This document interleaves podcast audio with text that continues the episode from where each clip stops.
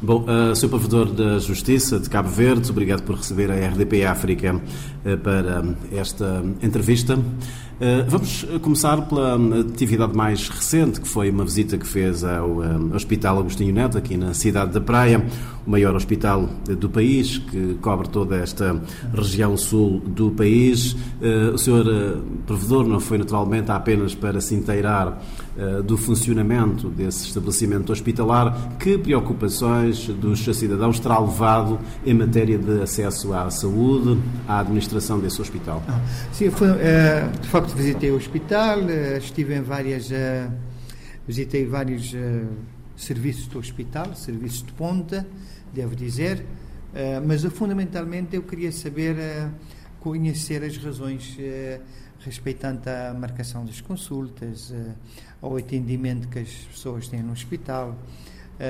muitas vezes queixam-se de longas esperas em consultas de especialidade, também eh, tem muito a ver com um, o aglomerado de pessoas que eu vejo na rua, não, não estava a perceber porquê, uh, e também tem a ver com a, a, inexistência de um gabinete de utentes, que é para prestar uh, as informações aos cidadãos, e, e também tem a ver com a.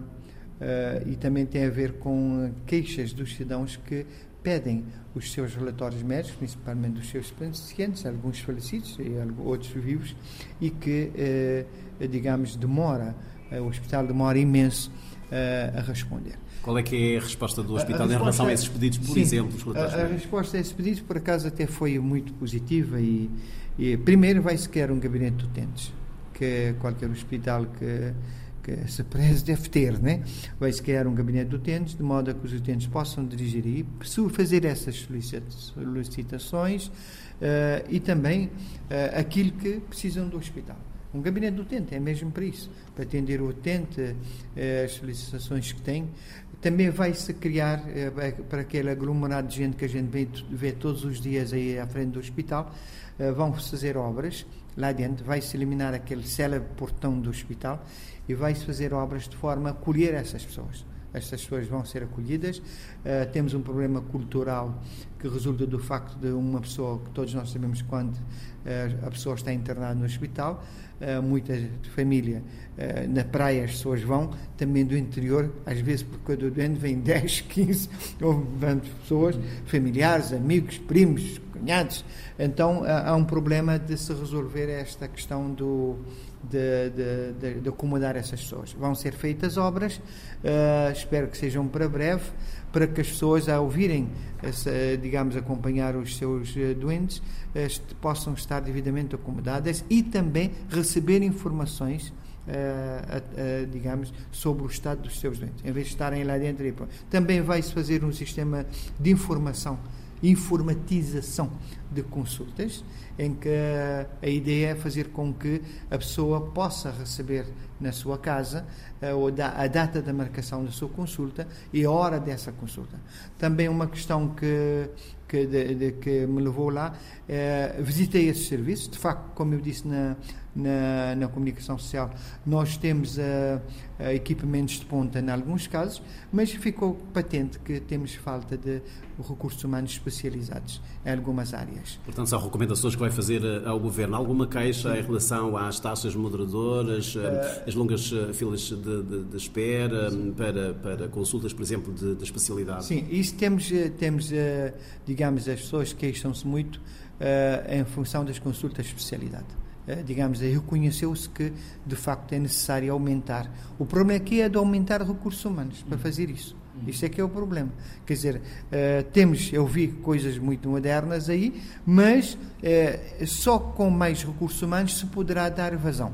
Quanto às taxas moderadoras, nós não temos recebido queixas, mas devo-lhe dizer que essa visita foi para mim muito útil, porque vou uh, em fevereiro, em data ainda indicar, vou solicitar um encontro, aliás, já falei, eh, digamos, de forma informal com a senhora ministra, vou solicitar um encontro eh, com ela, não só para as questões do Hospital Batista de Souza, mas, ah, a, a, o Agostinete, mas também por todos os hospitais que eu visitei. Eu estive em São Vicente, infelizmente não visitei Batista de Souza, mas visitei Santiago Norte e visitei também uh, as delegacias de saúde de todas as ilhas por onde passei. Uh, há um problema que não sei se está resolvido, que tem a ver com os enfermeiros. Eu recebi aqui um grupo de enfermeiros há, tempo, há tempos, em que muitas das pessoas que trabalharam no, no quadro da Covid agora estão a ser dispensadas. De maneira que isto é uma questão que temos uma queixa, recebi a audiência e depois recebi uma exposição sobre isso.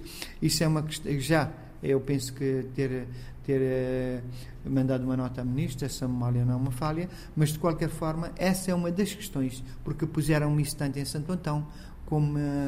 como uh, recebi este grupo de pessoas aqui na praia. Essa é uma questão que eu pretendo discutir diretamente com a senhora ministra quando eu puder ter o um encontro com ela. O senhor, eh, provedor da Justiça, também tem realizado algumas visitas eh, às cadeias. Não, não sei se, se, já terá visitado, nesta altura, todos os estabelecimentos prisionais eh, do país. Tem feito alguns relatórios, mesmo organizações internacionais também, nos sucessivos relatórios, acabam por incidir sempre nas mesmas questões sobre a lotação das prisões, o abuso, digamos, policial ou dentro das próprias prisões, com os guardas prisionais prisionais.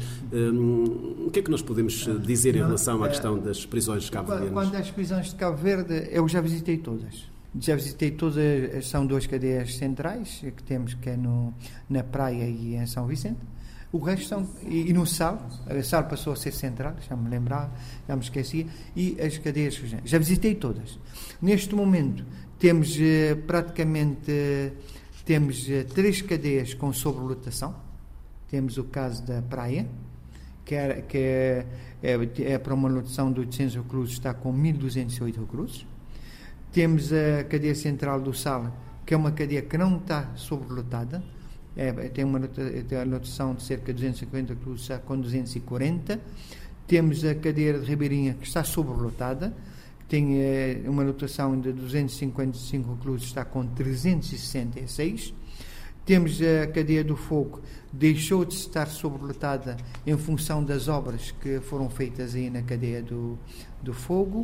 Uh, tem uma lotação de 120, está com 114. E temos Santo Antão, que tem uma lotação de 50, está com 70 uh, muitos reclusos, uh, jovens, fundamentalmente, que é impressionante, e alguns velhos. Quanto a Santo Antão, está a decorrer obras de reabilitação de duas salas, que eram oficinas, para verem se se consegue eh, que essas oficinas podem ser transformadas em celas de forma a amenizar este problema de sobrelotação.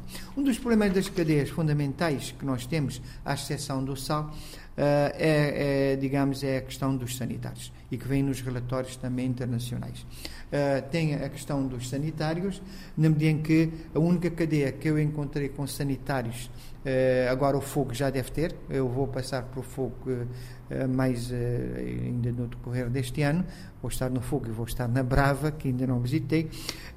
a única cadeia que, digamos, que está é mais moderna e que tem esses sanitários dentro da sala é o sal o sal. Uh, na praia há uma ou duas celas femininas que têm pias dentro, de, dentro das celas, mas não é uma coisa generalizada. Quer dizer que o problema dessas cadeias, uh, além da sobrelotação, há essas questões de, de higiene, uh, questões sanitárias, e também há o problema de algumas, no meu ponto de vista, devem ser deslocalizadas.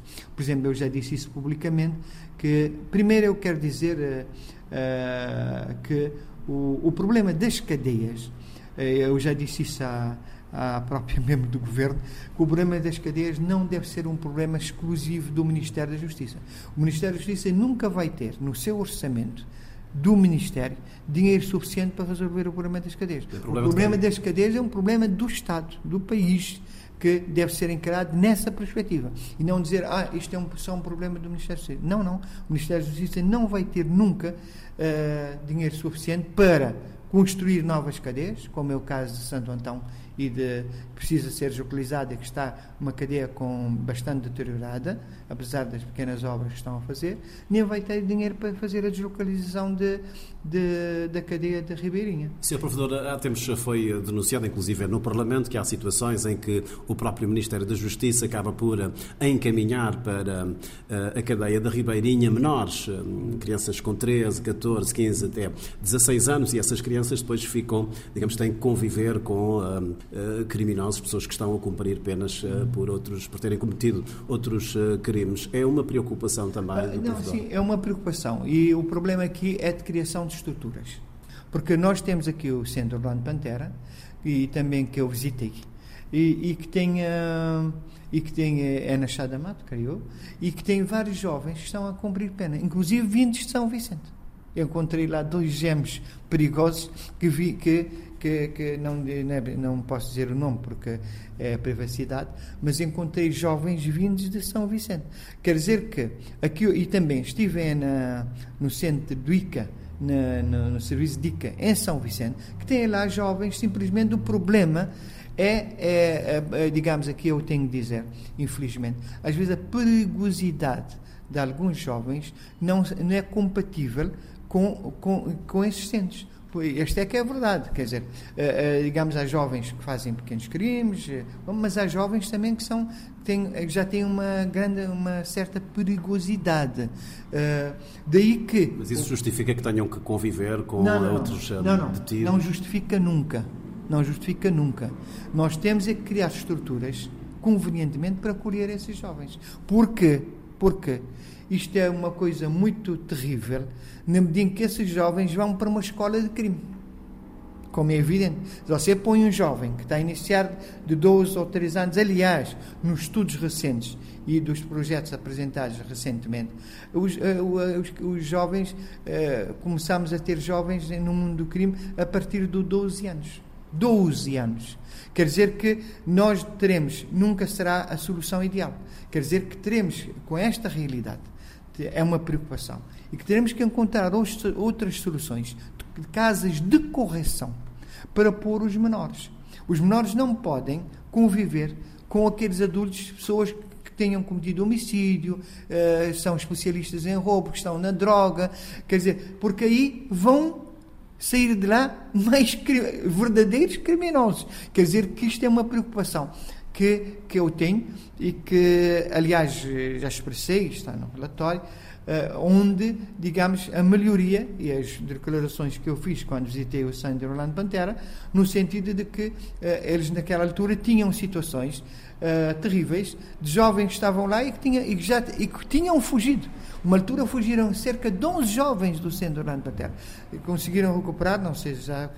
Quer dizer que a criação de condições para separar esses preços. Ou seja, se queremos a regeneração dos jovens, pode custar muito, como custa em qualquer parte do mundo, não podem conviver juntamente com os presos que têm vários tipos de crimes. Agora, temos é que criar condições para esse efeito. Uhum. Senhor Provedor, eh, o Ministério da Justiça tem falado muito na questão da reintegração, a reinclusão, a reinserção social de reclusos, que é um programa, por exemplo, de, de, de formação profissional, no sentido de quando o recluso sair para a sociedade, para que tenha algumas eh, ferramentas até para ingressar no mercado de trabalho. Mas o que nós temos assistido é que, pelo menos os estudos têm demonstrado que boa parte dos crimes que são cometidos são cometidos por ex-reclusos. Portanto, há aqui uma alta taxa de reincidência. Falha alguma coisa nessa Sim, política vou, de reinserção social? Primeiro vou dar um exemplo que eu achei extraordinário e que eu já disse à própria titular e outros que se deve copiar, que é o exemplo de Ponta de Sol.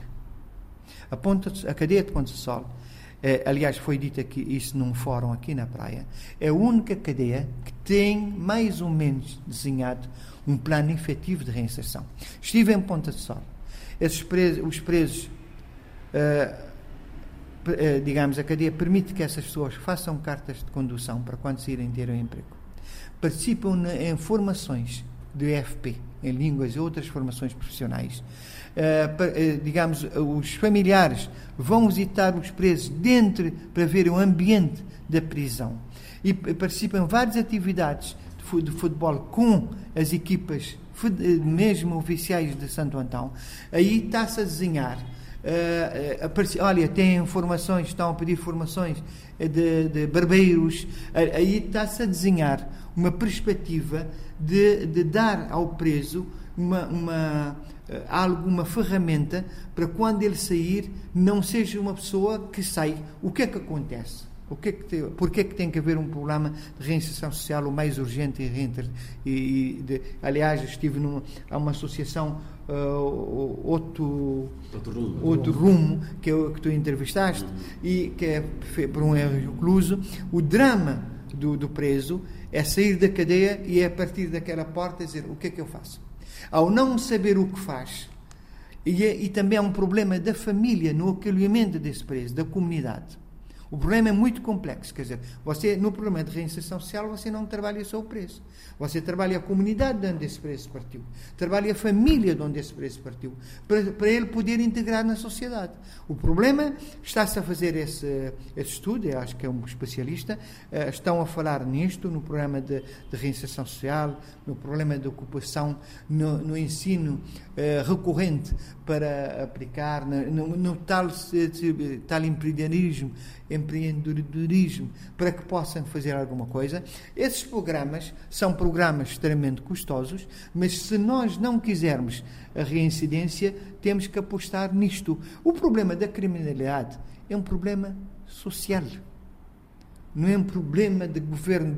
Não, qualquer governo vai ter criminalidade e vai ter prisões e vai ter presos. É um problema social. Mas os governos devem ter uh, políticas não, sociais. Não, os, sim, eu, eu, os governos devem ter políticas sociais e devo dizer, a bom da verdade, que eu assisti à apresentação desses projetos todos e foram apresentados pelo chefe do governo um conjunto de medidas que o governo pretende desenvolver nesta questão, como está a dizer, quer dizer, implementar eh, medidas de prevenção a combate à violência urbana e delinquência juvenil, como a reinserção social e económica dos presos, reduzir a taxa de reincidência, com políticas de inclusão social e de cuidado junto das famílias, eh, ou com redução do abandono escolar e, portanto, para jovens. É todos esses vetores que estão indicados. São programas, são anúncios uh, que devem estar a ser trabalhados com o apoio dessas várias associações, que é da Renascer, a Associação, uh, digamos, uh, a minha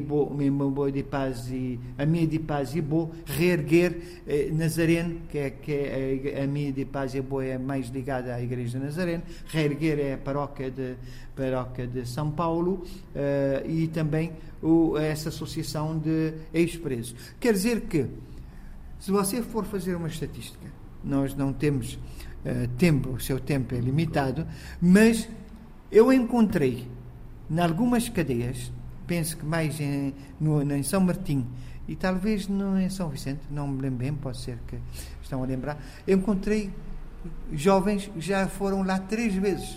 Falemos uh, na, na, questão das, das queixas, uh, há um relatório estatístico, as, as queixas que são uh, apresentadas, não nos vamos alongar.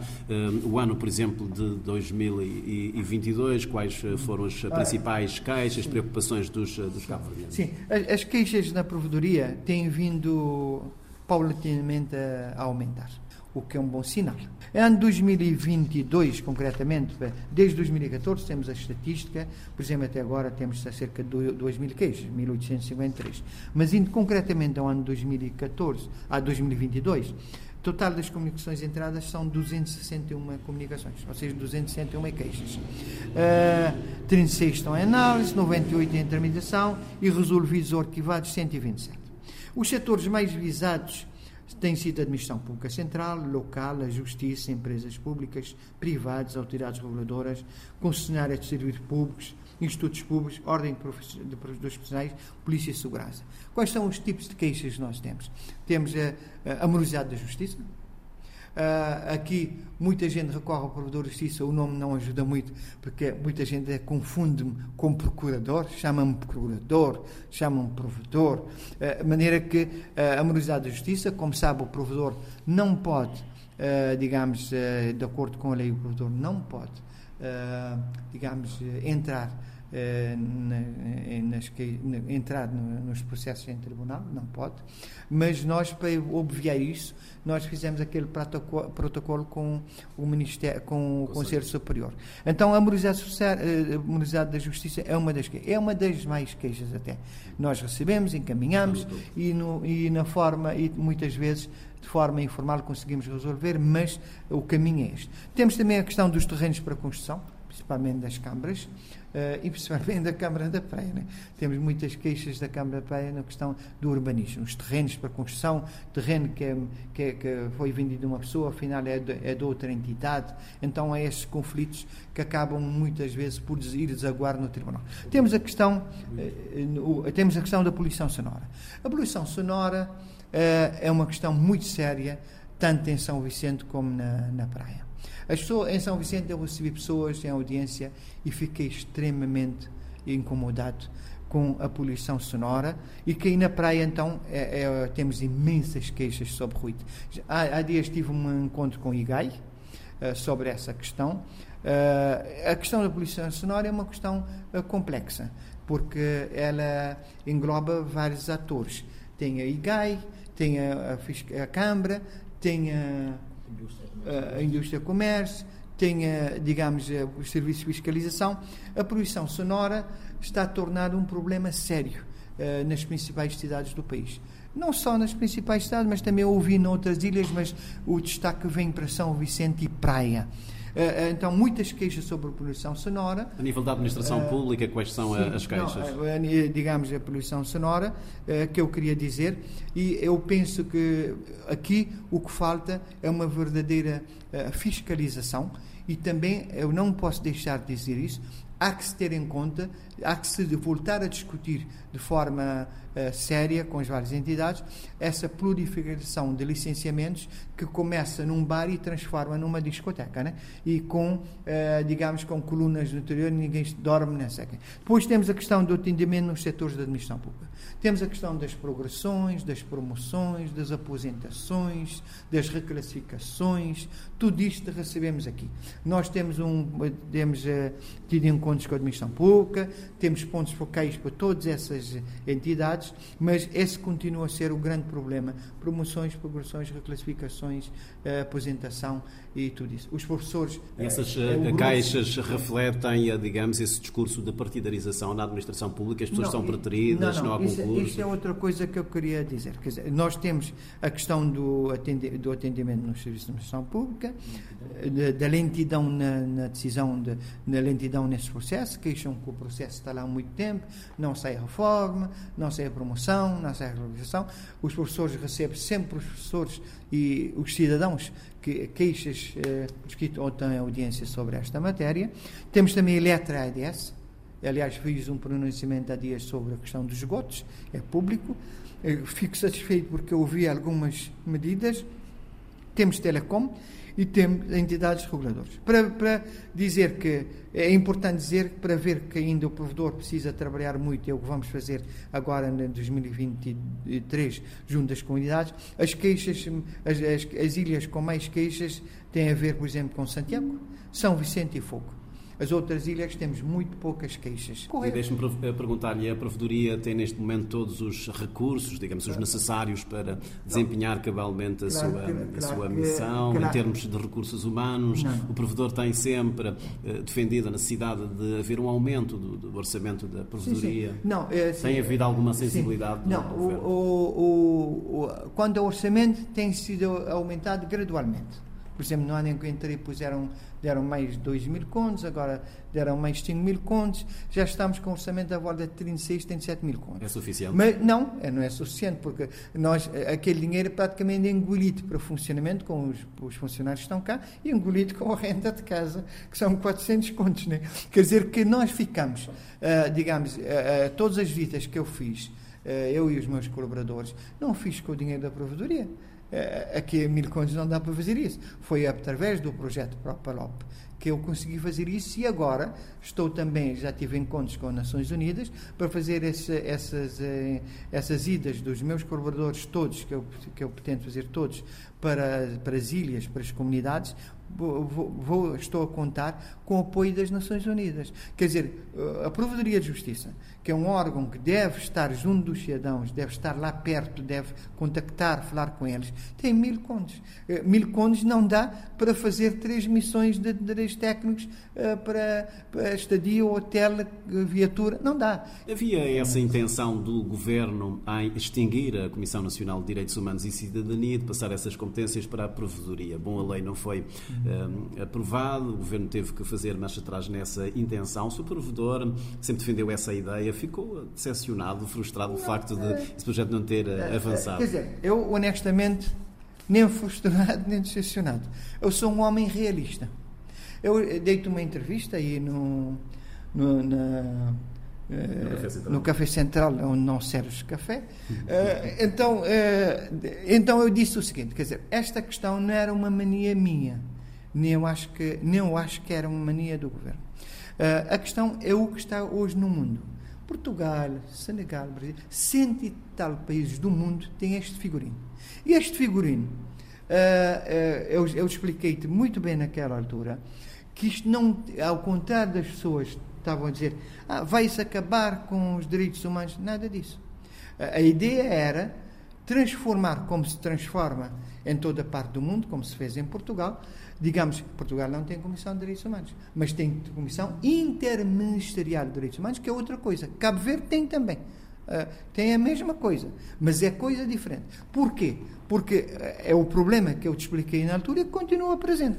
Ele não se extinguiu, eh, não era extinguir, era estar dentro da provedoria. A ideia era seguir o figurino português em que teria um provedor, como tem em Portugal, e um provedor adjunto para ocupar dos direitos humanos, onde os direitos humanos teria uma certa autonomia dentro da provedoria, com mais meios e com reconhecimento internacional. Porque o problema, de acordo com os princípios de Paris, a Comissão de, de Direitos Humanos de Cabo Verde, como está, manterá sempre como está. Porque, uh, ficando na orgânica do Ministério da, da Justiça, uh, tem independência hierárquica da Ministra da Justiça, seja quem for a sua Presidente, seja quem for o Ministro, tem essa dependência hierárquica, nunca terá o reconhecimento da independência que teria a Provedoria, nunca terá também, eh, digamos, os relatórios são apresentados, mas há sempre aquela, aquele problema de dizer, mas esse relatório, você faz esse relatório, você está na dependência de, de, um, de um membro do governo, como é que é? Esta... Mas não era só uma questão de se alterar também os estatutos da Comissão Nacional de, de Direitos Humanos e Cidadania, por forma a ser um órgão mais plural, eh, dando-lhe mais eh, independência e autonomia? Não, mas o problema, quer dizer, como, estou, como tu viste, uh, como tu seguiste e todos nós seguimos, nunca se encaminhou por este sentido. Quer dizer, todo o barulho que foi feito foi feito de que se extinguir a comissão para, digamos, integrar tudo na provedoria, como se, a, questão dos direitos humanos iria ser uma coisa secundarizada, não haveria. Porque agora é que eu estou a ouvir um discurso, agora é que eu estou a ouvir um discurso que é novo, como essa questão não foi avante e como a Comissão continuou onde está, por constrangimentos que tem, agora é que estou a ouvir um discurso que é preciso transformar a Comissão de Direitos Humanos num órgão externo. Um dia, um Muito obrigado então por esta entrevista à RDP África. Eu que agradeço.